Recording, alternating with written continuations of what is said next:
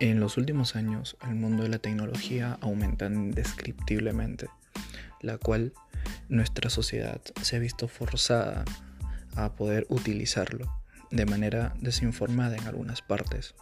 Es por eso que este canal de podcast está previstamente para poder informarles de una manera debida, atenuada y sobre todo tranquila, con la poca o mucha experiencia la cual pueda tener de poder informarles y actualizarles de manera sencilla eh, qué dispositivos electrónicos o qué noticias con referentes tanto eh, beneficiosas para nosotros o para nuestra sociedad puede ser de uso vital.